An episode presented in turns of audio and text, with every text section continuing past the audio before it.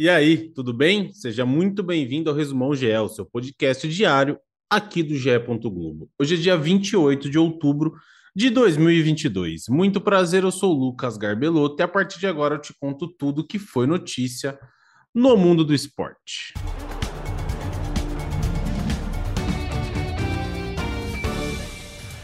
E o torcedor vascaíno não para de sofrer, não para de passar sufoco com o seu tão amado Vasco. Nesta quinta-feira, o Vasco tinha tudo, absolutamente tudo para subir, era só vencer o Sampaio Correia.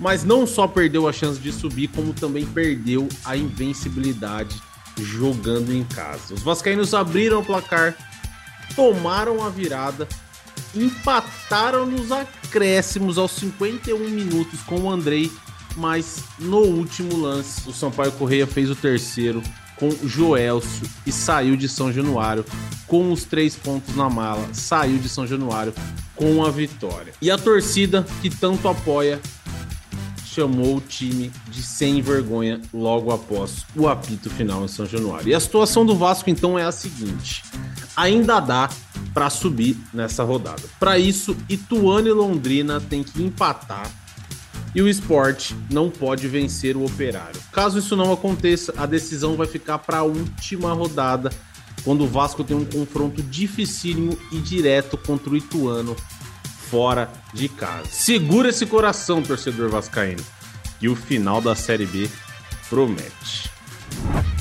Ainda falando de Série B, agora com muita, muita tranquilidade, o Cruzeiro, que já é campeão e, claro, está garantido na Série A do ano que vem, segue brilhando, segue com tranquilidade, vencendo seus adversários. Nesta quinta, a Raposa bateu o Novo Horizontino por 4 a 1 fora de casa. William Oliveira, o Pedro Castro, o Bidu e o Jajá marcaram para os mineiros. Danielzinho fez o único tento dos donos da casa. Com a derrota, o Novo Horizontino fica na zona de rebaixamento e o Cruzeiro tá lá em cima, tá tranquilo, segue voando na Série B.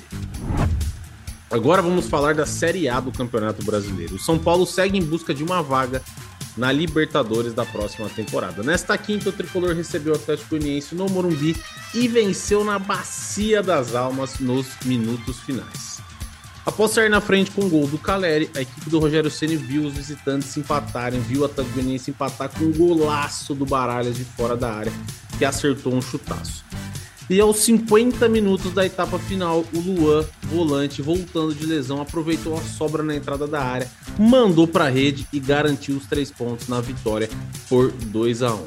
Com a vitória, o São Paulo vai a 50 pontos e é o oitavo.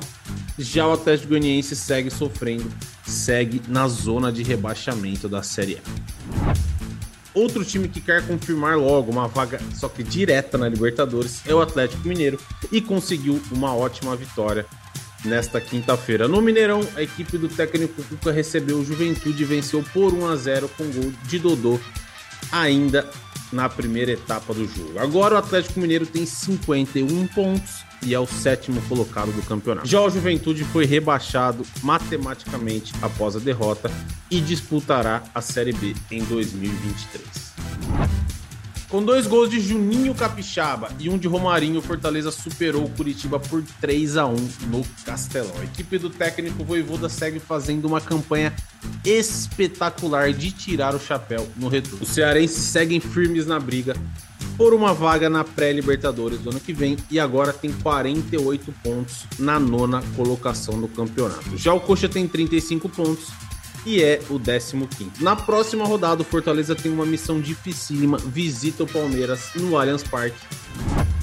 Agora o outro lado da tabela, o Cuiabá conseguiu uma grande vitória para seguir na briga para escapar do rebaixamento. Na Arena Pantanal, o PP marcou um lindo gol de fora da área nos minutos finais e garantiu os três pontos sobre o Havaí. Com o triunfo, o Dourado vai a 34 pontos, empurra o Ceará para a zona e chega à 16 posição, a primeira posição fora da zona da degola na Série A. E agora vamos à programação dos canais Globo desta sexta-feira. No Sport TV, às 6h15, começa a transmissão da grande final da Libertadores Feminina entre Palmeiras e Boca Juniors. E às 9h30, tem Ponte Preta e Criciúma pela Série B, direto do Moisés Zucarelli em Campinas. No Sport TV 2, às 4 da tarde, tem a disputa de terceiro e quarto na Libertadores Feminina e às 7 horas da noite tem Bahia e Guarani, também pela Série B.